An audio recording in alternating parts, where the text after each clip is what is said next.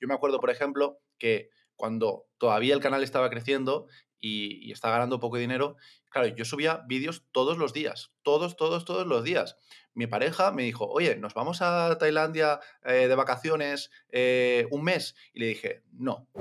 Pero lo que mucha gente no se da cuenta es que el monetizar tu pasión puede llegar a ser tóxico. O sea, puede ser que tú estés creando algo y se deje de ser tu hobby y ahora lo tengas que hacer por trabajo. Y yo no he aguantado un año siendo streamer. Es decir, he dicho, no, o sea, no quiero hacer esto. Pues bienvenidos a un nuevo podcast. El día de hoy tenemos el placer de compartir con Paul Corominas, creador de contenido, experto en crecimiento orgánico, con más de 61 millones de reproducciones en YouTube, 453 mil seguidores, 250 mil en TikTok, 100 mil en Instagram, 40 mil en Twitter. Y ha trabajado con marcas em, bastante grandes como pueden ser Samsung, PlayStation, Pull&Bear y Telefónica.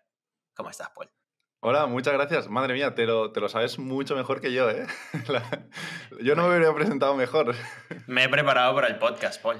Ya lo veo, no, no, estoy muy bien, muy bien, estoy muy contento. Vale, le vamos a dar un nuevo formato al podcast. Eres el primer invitado que vamos a estar teniendo, entonces quiero hacerlo como dividido en dos partes. La primera parte es que me cuentes cómo comenzaste a crear contenido, cómo hemos llegado cómo te has convertido en el Paul que ahora conocemos y la segunda es cómo has monetizado todo esto, ¿no? Y entonces cómo son los acuerdos con las marcas, cómo has llegado hasta aquí, obviamente lo que puedas contar, ¿vale? Sí, sí, sí, no, no, realmente puedo contar prácticamente todo. Pero bueno, yo empecé cuando terminé los estudios, yo estudié diseño gráfico y a partir de ahí, pues yo estaba en casa de mis padres y era freelance, pero no tenía muchos clientes y de mientras empecé un canal de YouTube. ¿vale? Yo, mis inicios fueron eh, con un canal de YouTube de, videojuegos. ¿En qué año es esto? Esto, esto pues hará, mm, no sé, seis, siete añitos.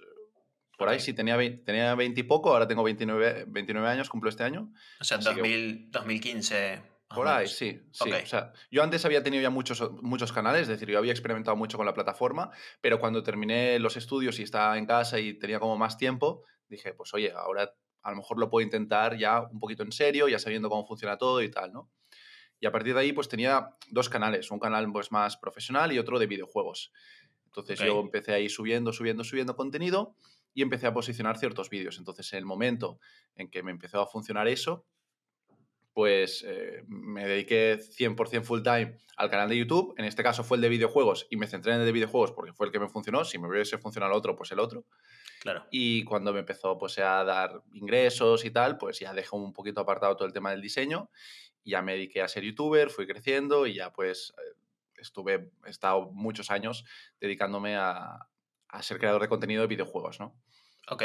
Y en ese proceso creativo de que, oye, voy a postear un vídeo ¿Es algo que salía natural? ¿Es algo que tuviste que practicar mucho? O sea, porque dar el primer salto a comenzar a grabar vídeos y a comenzar a exponerte y a subirlo y a que tus colegas lo vean, tus padres, todo esto, eh, creo que hay mucha gente que se le hace complicado, ¿no?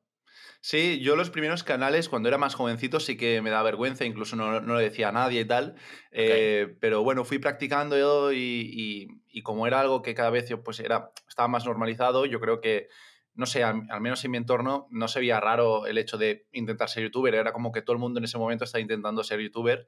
Y, sí que es verdad que obviamente el hecho de hablar a cámara es algo un poquito complicado al inicio, pero al final es practicar, practicar y, y ya está. También es verdad esa sensación de decir, mucha gente pensará que estoy haciendo el ridículo, mis amigos pensarán que estoy haciendo el ridículo. Es posible, de hecho, todos yo creo que tenemos ese miedo al, al inicio, pero al final tampoco puedes privarte de hacer ciertas cosas por el que dirán. O sea, yo lo tenía como súper claro que era algo que me gustaba y que quería intentar. Por lo tanto, pues dije, bueno, pues vamos a superar esta primera etapa como podamos, con toda la dignidad posible y ya está. Claro. Igual nosotros siempre pensamos que eh, en, inglés es como el... En verdad la traducción sería como efecto foco o algo así. Que pensamos, spotlight, que, tenemos, que pensamos que tenemos... Todo el mundo se está fijando en nosotros, están viendo qué hacemos. Pero en realidad no es así.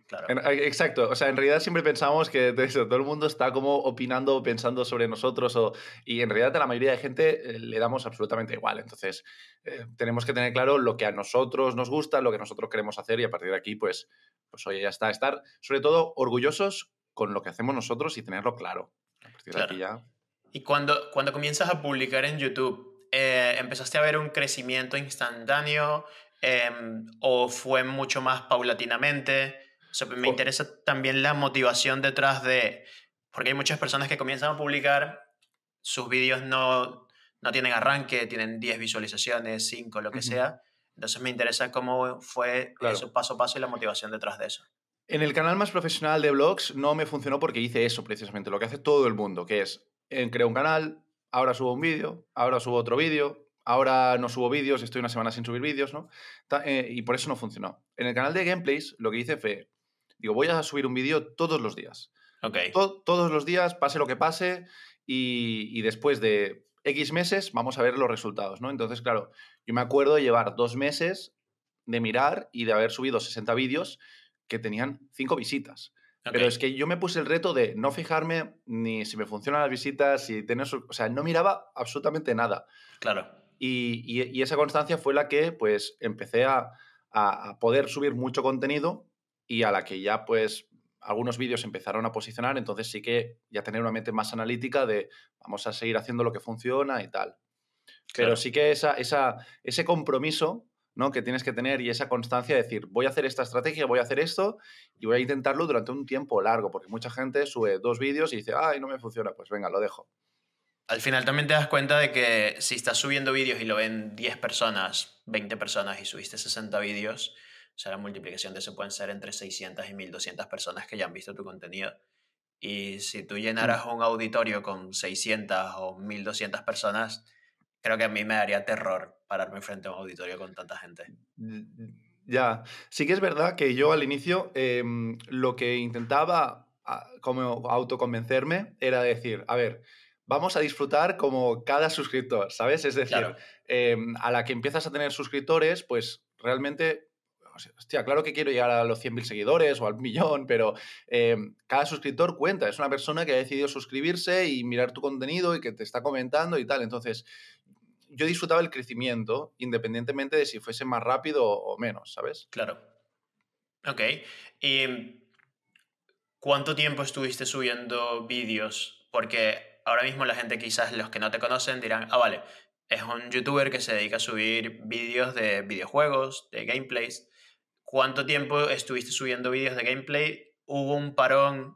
Y luego me haces una introducción a lo que estás haciendo ahora. Pues con el canal de, videojuegos estuve cinco años. ¿Vale? Em, tardó en arrancar, a lo mejor en el primer año, tardó un añito en que. O sea, en el primer año ya hubo algunos meses que me empezó a hacer generar algunos ingresos, pero eran muy pocos. El segundo año ya empezó a despegar y ya pues tenía, podríamos decir, un, un sueldo más o menos de YouTube. De hecho, fue creo que cuando ya me, me independicé y los otros tres años, pues estuve, pues ya, bueno, pues fue creciendo y ya era, ya, ya era una fiesta eso, ¿no? Em, eh, entonces, e, ese fue e, el, proceso realmente, unos cinco años así en videojuegos. Y, y en esos años, eh, algo que quieras destacar, algo que te haya parecido muy guay de cuando estabas creando contenido, de tratos con marcas. A ver, sí, hay muchas cosas guays, ¿no? Porque, claro, cuando se te empiezan a contactar las marcas, cuando empiezas a, ir a eventos y tal, realmente es cuando yo creo que empiezas a visualizar el hecho de, de, hostia, soy un youtuber, ¿no? Es como que, bueno, yo al menos, hay gente que es muy flipada, pero yo al menos eh, es como que nunca me lo terminaba de creer, ¿no? Eh, iba creciendo en suscriptores, te empiezan a contactar marcas, te empiezan a invitar a eventos y hasta que no vas a un evento y, yo qué sé, hay gente que te pide una foto, eso, eh, dices, wow, pues a lo mejor sí que soy youtuber ahora ya, ¿no? Claro. Eh, y es muy guay, pero sobre todo lo que me llevó a triunfar no es que yo tuviese una habilidad especial, en ese momento no, no tenía tantos conocimientos de SEO como tengo ahora, tampoco he sido especialmente gracioso como youtuber de entretenimiento, que por eso también lo he dejado, es decir, no he tenido ningún talento, pero sí que he sido un currante, ¿no? He trabajado mucho, he, he subido muchos, mucho contenido. Yo me acuerdo, por ejemplo, que cuando todavía el canal estaba creciendo y, está ganando poco dinero, claro, yo subía vídeos todos los días, todos, todos, todos los días. Mi pareja me dijo, oye, ¿nos vamos a Tailandia eh, de vacaciones eh, un mes? Y le dije, no, no puedo irme a Tailandia porque este mes estoy creciendo mucho y tengo que seguir subiendo contenido, no puedo irme un mes a Tailandia. Y él se fue a Tailandia con, con su familia y yo no pude, ¿no? Entonces, es ese compromiso de que tienes que subir contenido y estés enfermo, sea vacaciones, sea tu cumpleaños, eh, se te haya muerto el gato o quien sea, tienes que estar ahí. Y, y, es un poco agobiante, pero si es algo que te gusta, pues lo vas a hacer. Vale. Ah, ¿Crees? Bueno, voy a dejar esta pregunta para luego. Em, porque es una que me gustaría hacerte más adelante. Luego estuviste subiendo todo este contenido, porque de hecho he visto y tienes 2.700 vídeos aproximados en tu canal. Y muchos que no están, o sea, que he borrado, que he puesto en privado. Sí. Ok, ok. Entonces, creo que eso es un claro ejemplo para las personas que, que, puedan ver detrás de YouTube y detrás del crecimiento todo el trabajo que hay, ¿no? De todo lo que, todo lo que existe y todo lo que tienes que hacer para llegar a tener 400.000 seguidores, que se dice rápido. Hmm.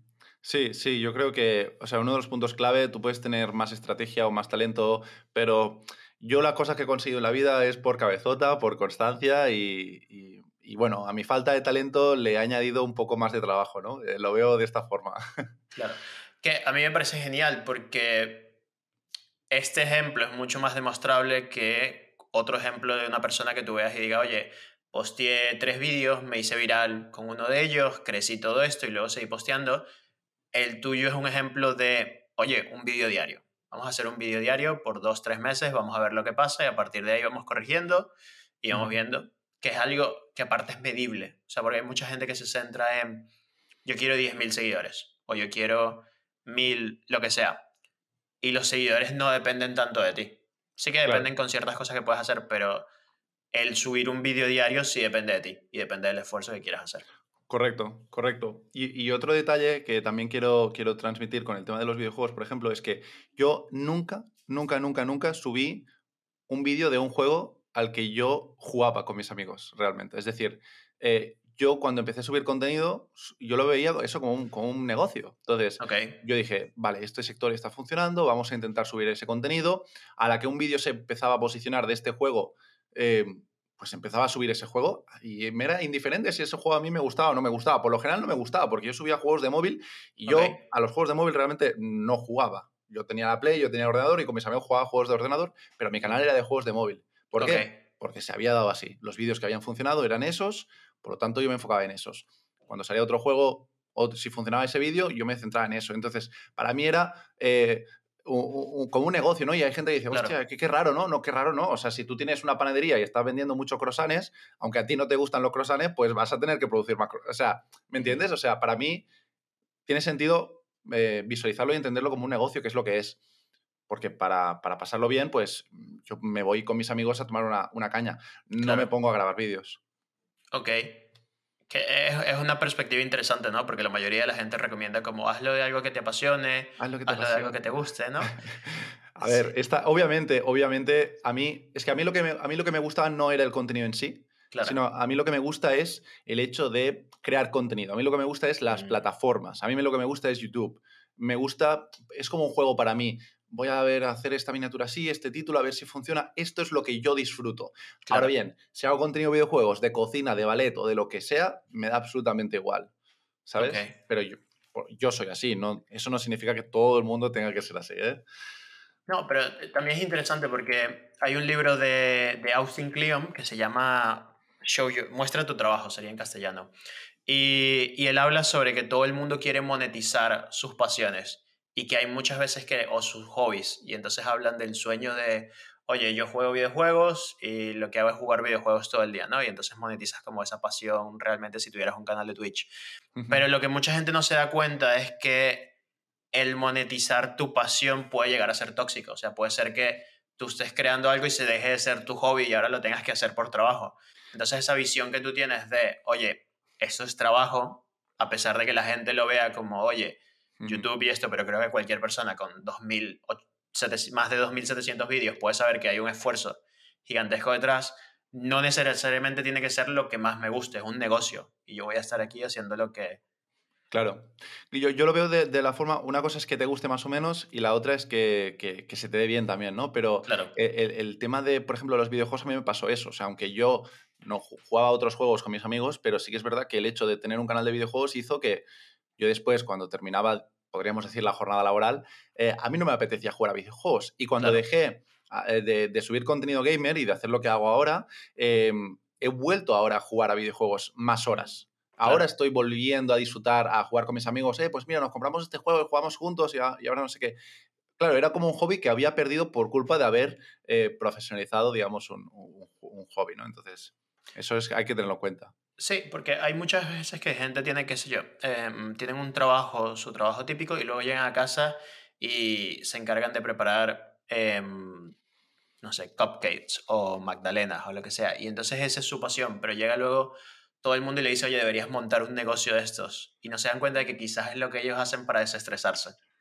Totalmente, totalmente. No, es que además la gente yo creo que no se da cuenta de la implicación que tiene crear contenido, ¿vale? O sea, no es, es que no, o sea, no tiene absolutamente nada que ver. Y esto, por ejemplo, lo hablaba con, mi pareja eh, porque vamos a hacer un viaje guay y tal. Y, oye, hacemos un canal de, del, y hacemos contenido de viajes y tal. Y mm. oye, una cosa, es que una cosa es irte de viaje y la otra cosa es crear contenido de viaje. O sea, es decir, si tú vas a tener que condicionar la ruta, eh, te tienes que parar porque tienes que grabar unos planos en la carretera, eh, tienes que preparar un, guion, tienes que hacer la edición. O sea, vas a dejar de disfrutar el viaje y vas a tener que centrarte en la creación de contenido. Es decir, eh, no es en plan, ah, como hago esto, pues aprovecho para monetizarlo o para crear contenido. No es tan sencillo, ¿vale? Claro. No es tan sencillo como parece. Es decir, una cosa es hacer la acción y la otra es monetizarla, o sea, crear contenido y monetizarlo. Es muy diferente. Y tienes que estar dispuesto a centrarte en eso porque si no, para eso no lo hagas.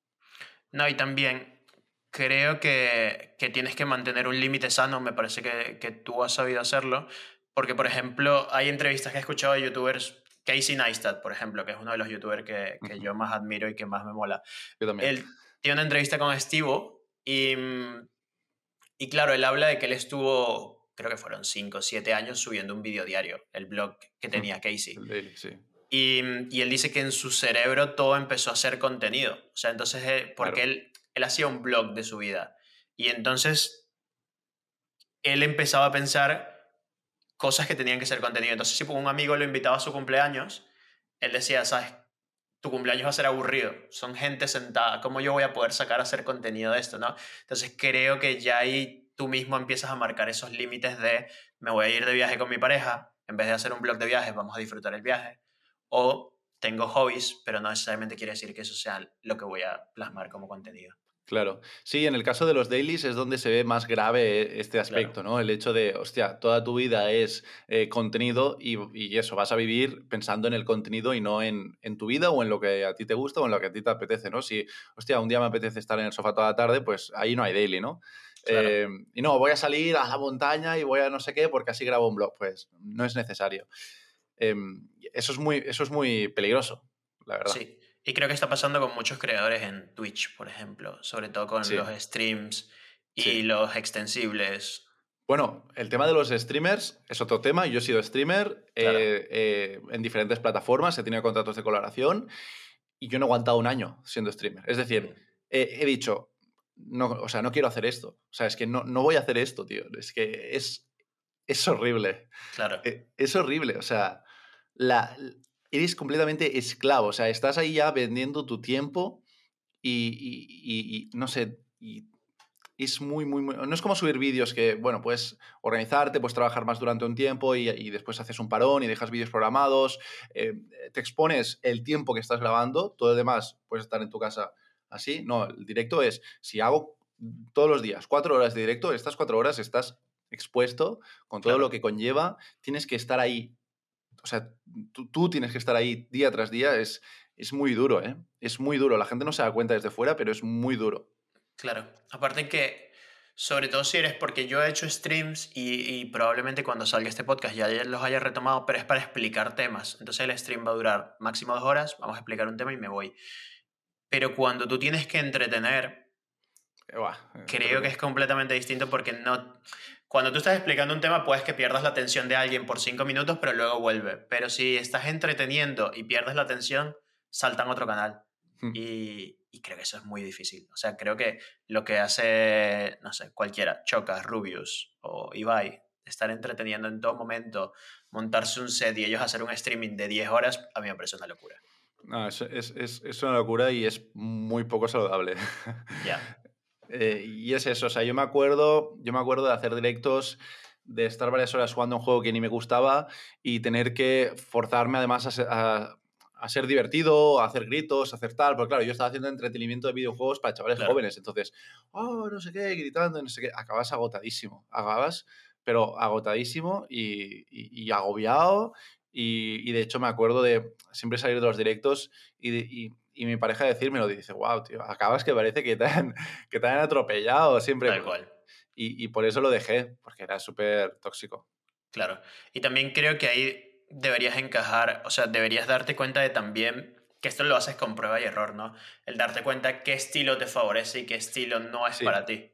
Total. Porque, por ejemplo, yo en contenido, muchas veces eh, mi mujer me dice, oye, ¿por qué no haces un TikTok con esto y sales haciendo, quizás explicando esto, pero de esta manera graciosa y esto? Y yo le digo, ¿sabes que Eso no encaja conmigo. O sea, yo no tengo ese tipo de humor. A mí ese TikTok quizás no me da tanta risa y a mí me gusta comunicar de esta manera. A pesar de que entiendo que eso vaya a crecer mucho más rápido y vaya a tirar un poco más para allá, no termina de ser lo que yo quiero terminar haciendo a largo plazo, ¿no?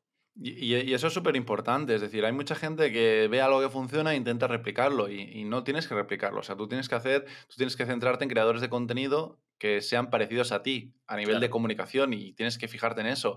Que otras cosas funcionen no significa que tengas que probarlo todo, es decir, porque funcione, porque veas streamers que están ganando dinero de esta forma, no tienes por qué tú ser streamer, o sea, valora primero si tienes las cualidades o las aptitudes para ser streamer. Y eso, por ejemplo, yo me di cuenta, o sea, cuando yo era creador de contenido de videojuegos y era streamer, claro, yo en ese momento estaba yendo en una dirección donde lo que tenían que ser mis referentes eran Ibai, ¿no? Rubius, Aeroplay, los streamers grandes. Claro. Y yo, yo miraba eso y yo pensaba, yo quiero ser eso, porque realmente solo, pues mira, por el dinero sí, pero yo quiero ser eso, quiero dedicarme a esto, quiero que mi vida sea esto, realmente no.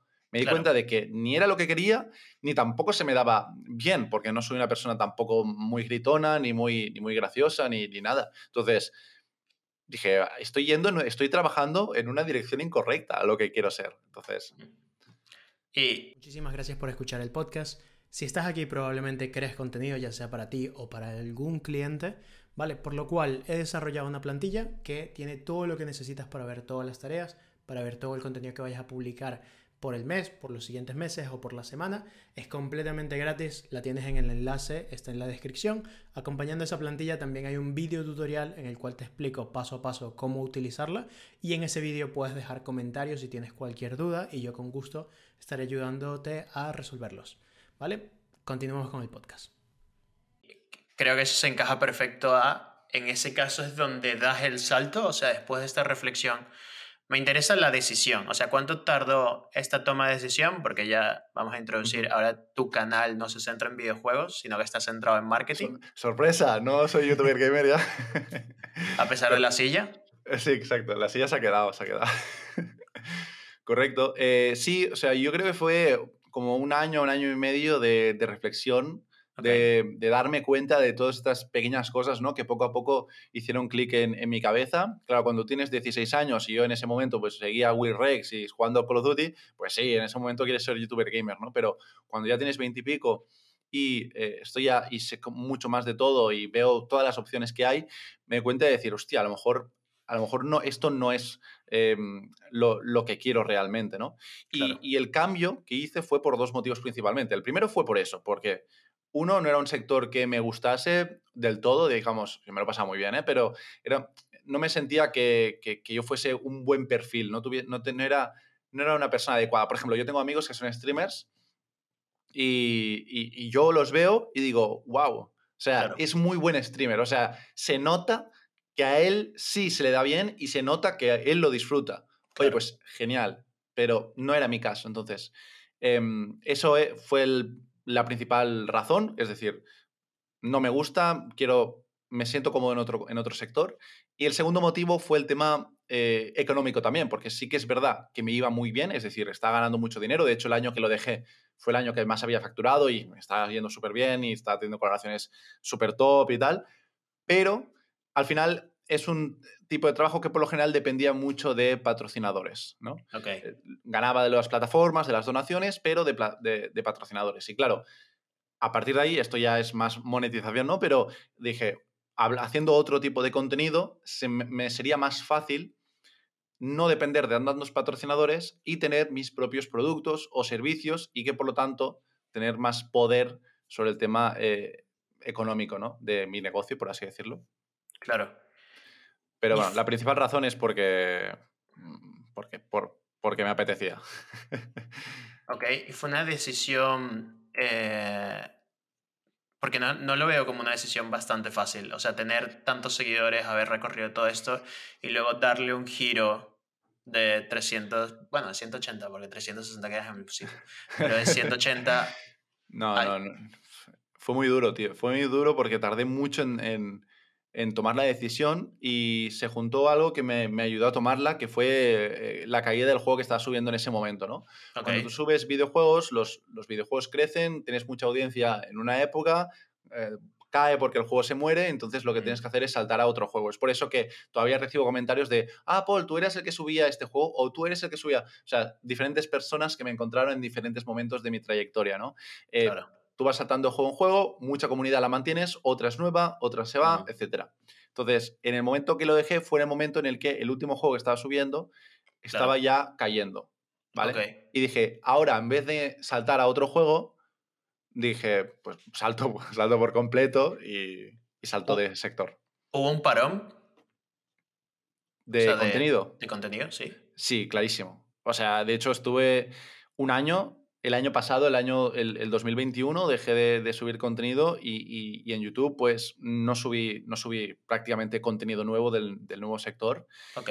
Y, la monetización en YouTube cayó muchísimo y de hecho fue, ha sido este año, a partir de enero, donde me he vuelto a proponer el reto de, venga, vamos a subir un vídeo todos los días del nuevo sector, vamos a posicionar vídeos y, ha sido este año. Claro. Ok. Em, ¿Hiciste un vídeo de explicación? O sea, de, oye, voy a hacer esto y mm. ahora cambio para esto.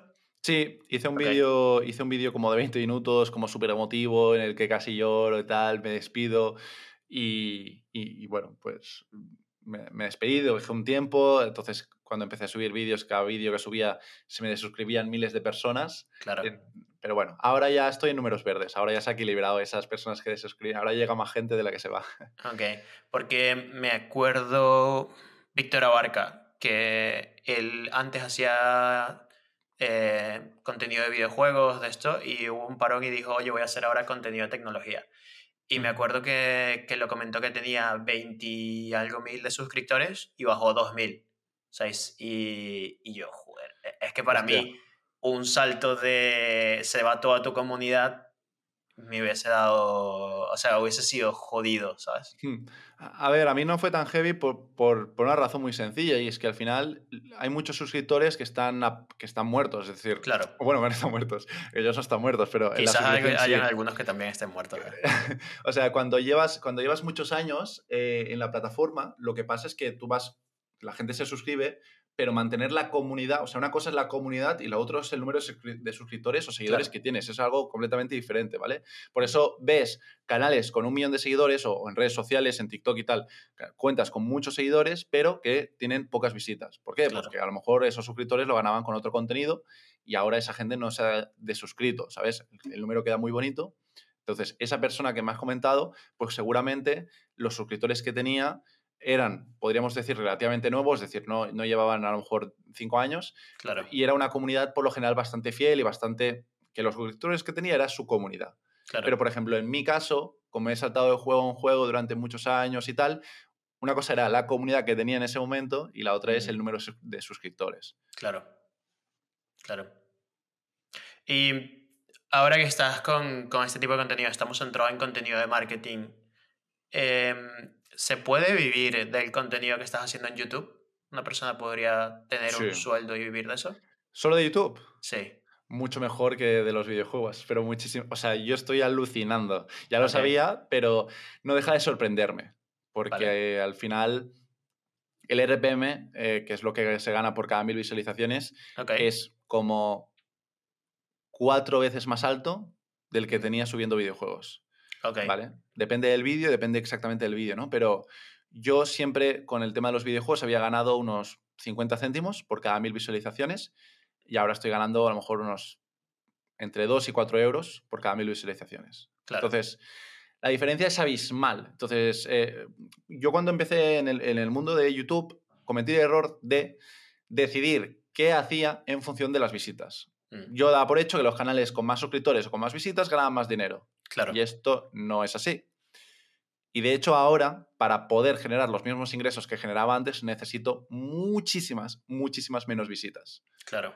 También es porque el, el nicho del marketing se gasta mucho más dinero que el nicho de, de videojuegos de móvil, ¿no? Porque Sí. quizás videojuegos de otras categorías como... Videojuegos de otra categoría se monetiza un poquito más, pero siguen monetizándose poco en comparación con lo, por lo general los demás sectores. Claro. Porque al final hay muchísima competencia, hay muchos canales de videojuegos y los anunciantes no acostumbran a ser de tan buena calidad. Ya, a mí el dinero que se gastan anunciantes como GoDaddy o Monday es absurdo. Que por cierto, no contraten GoDaddy, es el peor servidor que, que van a contratar. Esa es mi opinión, no la de Paul, ¿vale? No la etiqueten aquí. No, no, no, no, bueno, no sé. No tengo opinión sobre eso, aunque yo tengo, estoy con GoDaddy. Luego hablaremos al respecto. Lo siento. ¿Y cuáles son las vías de monetización que tienes ahora mismo? Una, entiendo que la principal es YouTube. ¿Tienes algún otro servicio o producto? Eh, YouTube, mentorías que hago a Vale. personas que quieran aprender a crecer en redes sociales. Por lo general son creadores de contenido o pequeñas Mm. empresas. Ok, Y, patro- y patrocinadores. vale, genial. Y creo que ya está. Ok. Cuando las mentorías, algo muy sencillo, ¿no? Derivas todo el contenido a que alguien te contrate. eh, ¿Por cuánto tiempo es la mentoría? Eh, son em, em, 45 minutos. Vale, perfecto. Que hablan contigo, te plantean un problema, lo que están teniendo. Sí, sí, exacto. Genial. O sea, po- por, lo general tengo dos perfiles de personas que me vienen. El- los primeros son creadores de contenido que ya tienen una audiencia, pero que, tienen, que quieren aprender cómo monetizar, cómo encontrar patrocinadores, etcétera. O al revés, eh, proyectos que ya tienen un negocio, por ejemplo, pequeñas empresas o un pequeño negocio eh, o una persona que es artesana o lo que sea, que tiene un modelo de negocio, pero que no sabe cómo crecer en redes sociales y cómo poder llegar a más gente y conseguir ventas, ¿no? Claro. Son, son un poquito los dos perfiles de personas que me vienen. Vale, genial. Pues vamos a dejar el enlace de tus mentorías abajo, por si alguien quiere reservar una mentoría con Paul.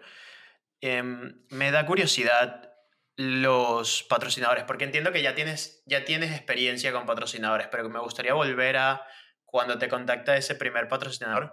No te preocupes que ya volverá a mi cámara. ¿Vale? Cuando te contacta el primer patrocinador y te dice, oye Paul, eh, queremos trabajar contigo. Porque ¿cómo buscas referencia a esto? ¿Cómo buscas cuánto te debería pagar un patrocinador? ¿Qué deberías ofrecerle y qué no? Sí que es verdad que al principio, al principio cuesta mucho decir precios y de hecho lo que hacen las marcas, sobre todo con pequeños influencers, es decirte, oye, ¿cuánto quieres cobrar por esto? Porque esto lo hacen porque, e- o sea, ellos vienen con un presupuesto. Ellos tienen un presupuesto, pero no te lo dicen. Y lo que hacen es preguntarte, porque por lo general cuando estás empezando y te hace mucha ilusión que te contacten marcas, vas a decir mucho menos de lo que ellos están dispuestos a darte. Claro. ¿vale? Entonces ellos, tú dices una cifra y después y ellos te dicen, ah, ok, vale, pues vamos a pagarte eso. Y a lo mejor han ganado mucho dinero con ello. Si te dicen tan rápido, vamos a pagarte eso, quiere decir que debiste haber pedido más. Exacto, exacto, exacto. O sea, eh, lo que puedes hacer siempre es pedir más de lo que estás dispuesto. O sea, siempre vas a tener tiempo de bajar, ¿vale? Tu precio, entonces siempre tienes que decir más. Ok. O si no, directamente preguntar por qué presupuesto tenéis o, o lo que sea. Pero vamos, yo aconsejo eso, decir un poquito más de lo que estás dispuesto a, a cobrar y, y a ver qué Claro. te dicen. Yo con, con marcas nunca he trabajado en cuanto a negociación de esto. Sí es verdad que en Real Fooding ayudaba mucho al respecto, pero eh, bueno, Logitech, si estás escuchando esto, estoy dispuesto a trabajar contigo, que sería una de las marcas que me encantaría. Pero a lo que me refiero es, yo lo veo como la negociación cuando tengo con clientes, ¿vale? Yo en la agencia hay muchas negociaciones con clientes y cada precio varía en función de lo que necesita el cliente Sí. pero muchas veces ya el cliente tiene el presupuesto en mente. Entonces lo mejor que puedes hacer realmente es preguntarle cuál es su presupuesto. Y entonces tú en base a ese presupuesto, que normalmente no te lo van a querer decir, Claro. les dices, oye, esta, o sea, tú les dices, oye, dependiendo de lo que quieras, mi precio puede ser entre este y este. Siempre di el mayor precio primero, o sea, entre 5.000 y 1.000. Y a lo mejor te, y a lo mejor te mienten, ¿eh? Si preguntas el presupuesto directamente, te van a decir menos a lo mejor, ¿sabes? Claro. Eh, eh, es, es- es- es peligroso eso con el tema de los patrocinadores, Mm. pero, pero bueno. Claro, porque aparte en el tema de los patrocinadores, ¿viene normalmente el, o sea, viene normalmente la marca directamente o lo hacen a través de una agencia que quiere trabajar contigo? Depende mucho, hay mucha variedad, ¿vale? Porque es que los patrocinadores dependen mucho de las empresas, depende si son de aquí o si son extranjeras. Yo, por ejemplo, también he trabajado por muchas empresas chinas eh, o de otros países. Eh, depende si son más grandes o más pequeñas, ¿vale? La negociación también variará mucho. Eh, cada empresa bueno, pues como tú decías, ¿no? Cada negociación es, es, un mundo diferente, también tienes que tenerlo en cuenta a la hora de decir precios y, también varía el, punto de el tipo de anuncio, es decir, si tú te viene algo que realmente te sientes súper cómodo, que crees que encaja súper bien, que te será súper sencillo y tal, pues obviamente ahí puedes eh, hacerlo por menos, digamos, porque te va a encajar muy bien. Y después otro que dices, joder, me da un poquito de pereza, pero eh, money is money, pues a lo mejor ahí dices, oye, dame, dame dinero porque si no, esto no lo voy a hacer. Es exactamente con los clientes, es exactamente lo mismo. Si viene un proyecto que no te gusta, tú le, le cobras lo suficiente para que te guste. Exacto. para que al menos no te duela tanto hacerlo. Exacto, exacto. Bueno, ya, te digo, ahora me está pasando mucho. Ahora me está pasando mucho porque ahora estoy teniendo muchos, bueno, muchos patrocinadores, algunos buscados, otros me llegan. Y, y, claro, me estoy fijando en eso de nuevo, ¿no? Cada negociación es un mundo. Claro. Y, pero bueno. Vale, pues si alguien ya está en el punto que está teniendo patrocinadores, yo lo que les recomendaría es, oye, pillen una consulta con Paul háblenle de su patrocinio y él seguro que los puede asesorar bastante bien. Y, y, si no se buscan en los patrocinadores, yo uno, por ejemplo, un patrocinador que tuve durante, creo que fueron dos años en mi canal de videojuegos, que me pagaba todos los meses, ese lo busqué yo. O sea, fui, mm. me puse en contacto con ellos, eh, les, yo me, lo tenía como, bueno, y lo tengo todo muy preparado, ¿no? Tengo como un buen mail, tengo un documento donde me presento, donde está ahí como una infografía de mis estadísticas, mi target, tal, propuestas de colaboraciones, ¿vale? Porque a las empresas también lo que quieren es que les pongan las cosas fáciles. Entonces, si tú vas a buscarlas, les tienes que, o sea, no puedes, hola, quiero hacer una colaboración y ellos te dicen, bueno, ¿qué colaboración? ¿Qué, dame algo, ¿no?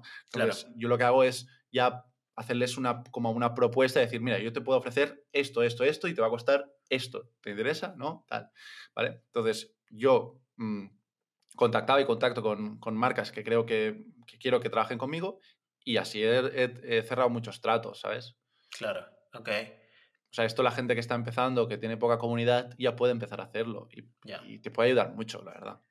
Me, me parece súper interesante la similitud que existe con clientes. O sea, yo he contactado a personas y le digo, hola, eh, de hecho es el, el, modelo que uno de los que más me funciona. Yo envío un vídeo y les digo, hola, eh, creo que están cometiendo este error y están perdiendo dinero aquí, aquí, aquí, y yo podría mejorarlo ofreciéndole esto y esto a este precio. Y normalmente la mayoría, bueno, no la mayoría, pero sí hay un porcentaje bastante grande que me dice para comenzar a trabajar juntos, o al menos tener una reunión. Claro, sí, sí, es que eh, a nivel de, o sea, es, es, lo mismo en ese aspecto, porque claro, al final tú estás ofreciendo un servicio publicitario claro. y estás buscando clientes que quieran comprar ese servicio. Tú, tienes que convencerlos porque, porque tengo un servicio que te va a ayudar y, o sea, es que la relación es la misma en realidad. Claro.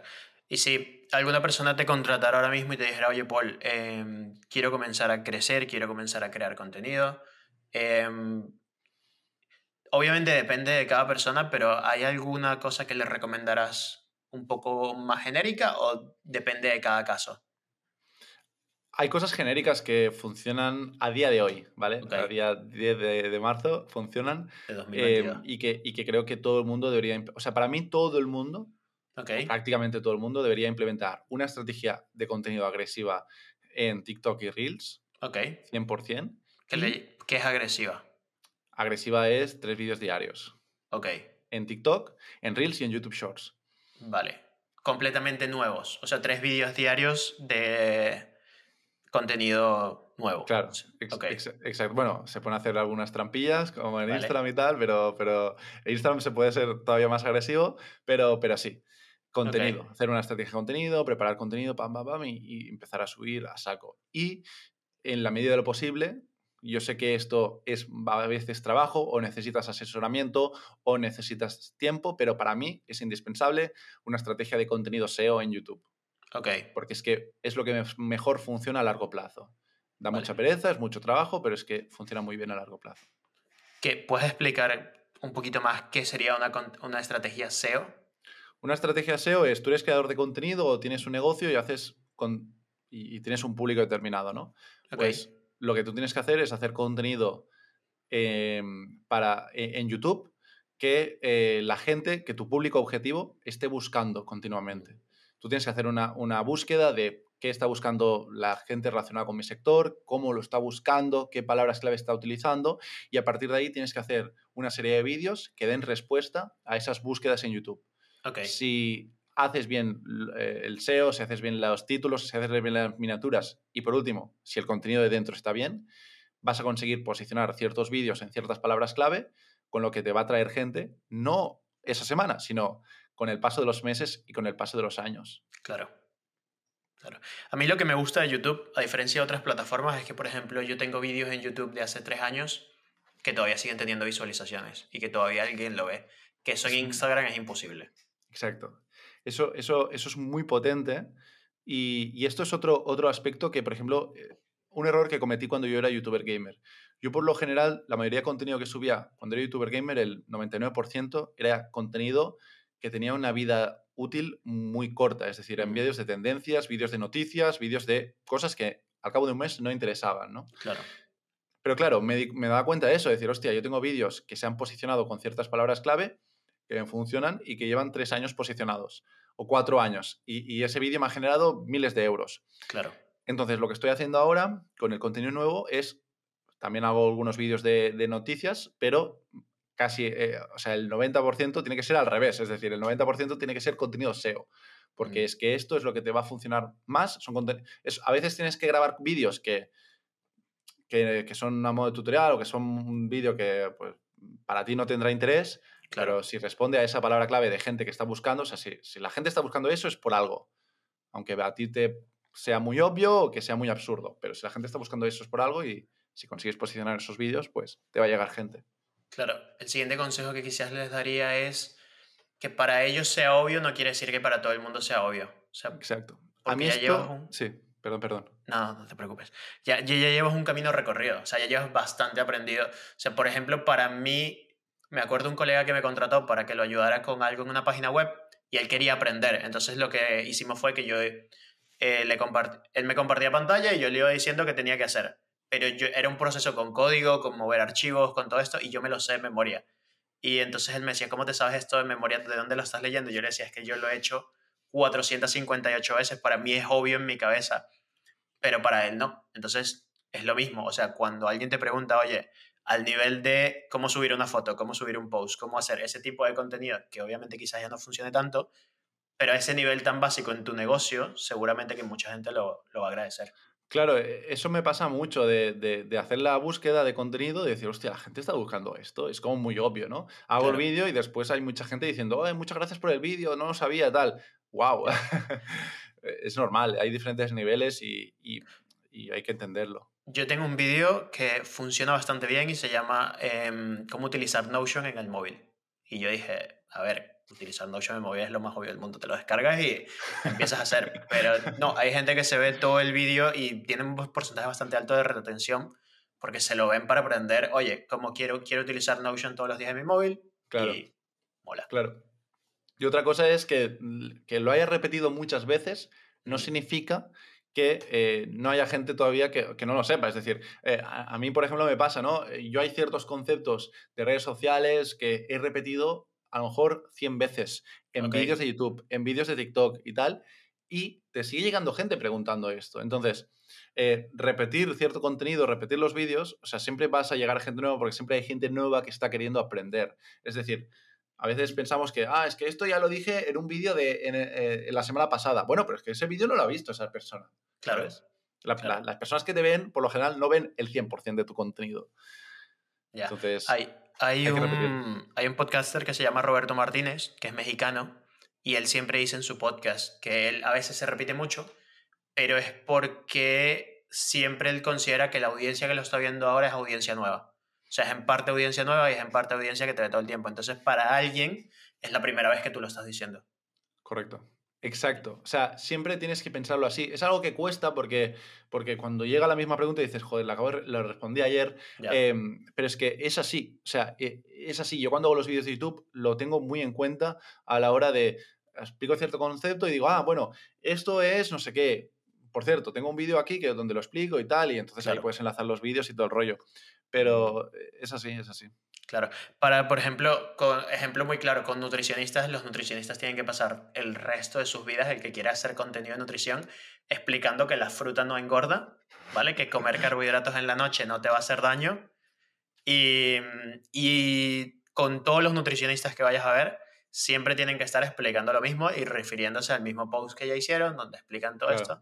Es un poco así, así va el contenido. Pero yo, yo a la gente que, que, le raye pensar en eso o que le, le esté pasando y diga, eh, ¿qué, ¿qué, rollo? Yo le, lo, lo, lo, que recomiendo es pensar de una forma diferente, de una forma positiva en el sentido de, oye, vas a tener contenido siempre. Es decir, claro.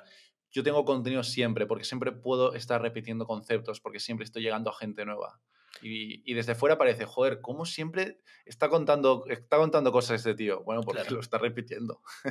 y yo creo que también ahí hay una oportunidad de negocio también bastante grande. O sea, si tú estás viendo que se repite la misma pregunta, todo el mundo está interesado en este tipo de términos, podrías hacer un curso de primeros pasos dentro del marketing. Esto me lo estoy inventando. Pero, por ejemplo, yo podría haber hecho un curso de Notion de cero experto desde tu móvil. Y esto un curso donde se explica no sé cómo hacer, lo, lo, más complicado que podrías hacer en Notion, que sería cómo hacer bases de datos con un móvil y llevar, y luego puedes dirigir gente allí y puede ser un negocio.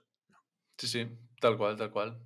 Vale. Es que te ayuda mucho a ver todas estas cosas que se repiten para analizar este tipo de cosas. Claro.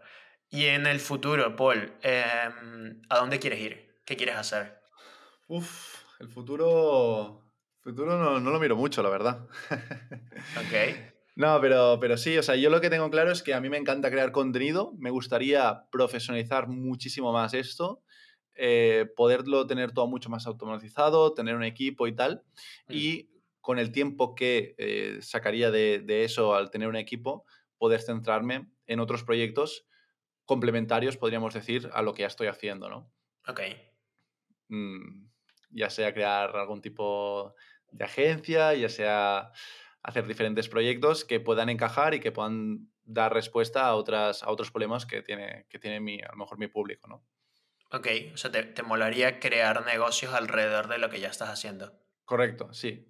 Okay. Sí, sí, sí. Cuantos más cosas pueda hacer eh, de esto, mejor, pero eh, siempre digo que primero hay que ir paso a paso y hay que eh, que lo que estás haciendo que funcione. Ahora, por ejemplo, estoy centrando mucho en crear de nuevo una audiencia alrededor de, de, mi persona con el nuevo sector. Estoy muy centrado en crear contenido, estoy muy centrado en crecer en YouTube, de posicionar vídeos, de monetizar esto. Y después, cuando esto ya esté funcionando, ya me plantearé qué otras cosas puedo, puedo hacer, ¿no? Vale, genial. Entonces, si yo repasara tu día, estás creando tres piezas de contenido para Instagram o TikTok y Shorts y luego un vídeo diario para YouTube. Sí, aproximadamente. Obviamente, cuando va variando, pero sí. O sea, es lo que recomendarías. Me parece eh, una estrategia bastante medible. ¿Crees que alguien que no tuviera, porque también hay muchas personas que quizás tienen su trabajo a tiempo completo y el crear contenido es algo que van a hacer medio tiempo y no pueden dedicarle tantas horas, ¿crees que si bajaran el nivel de contenido igual va a funcionar? Eh, sí, pero tardará más. Okay. Eh, igualmente las personas que tienen poco tiempo, yo recomiendo que, que, no empiecen por YouTube, porque YouTube es lo que más tiempo va a llevar. Entonces lo que recomiendo es que se centren en, vamos a crear los, el contenido de vídeo cortos. Eso sí que lo puede hacer cualquier persona, claro. prepararse un contenido y hacer vídeos cortos. Y lo bueno de los vídeos cortos es que los puedes subir en YouTube, en, en Instagram y en TikTok.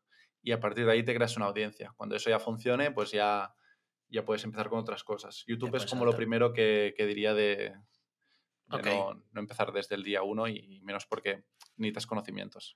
Claro, me parece, me parece, mm, otra vez volviendo a lo de, para ti es básico, como por ejemplo tú estudiaste diseño, yo también, entonces para mí el saber cómo crear una imagen, cómo editar un vídeo, cómo editar sonido, quizás es algo que se nos más, más sencillo, pero alguien que está comenzando sí que podría comenzar a hacer vídeos en Instagram, en TikTok, usar las mismas herramientas, aprender a editar vídeos allí, colocar música, sonido, y luego cuando ya tenga una audiencia, ya haya crecido un poquito, puede dar el salto a YouTube, ¿no?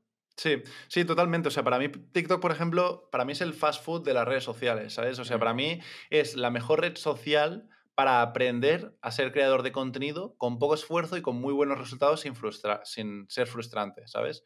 O sea, Entonces, todas las personas que quieren empezar a crear contenido, pues que empiecen con este tipo de formatos y después ya aprenderán todo lo que hay más allá, ¿no? Vale. ¿Qué opinas del contenido? O sea, porque en esta conversación que hemos tenido hemos estado muy centrados en vídeo. ¿Qué pasa con fotografía, posts, escritos? ¿Crees que eso ha muerto?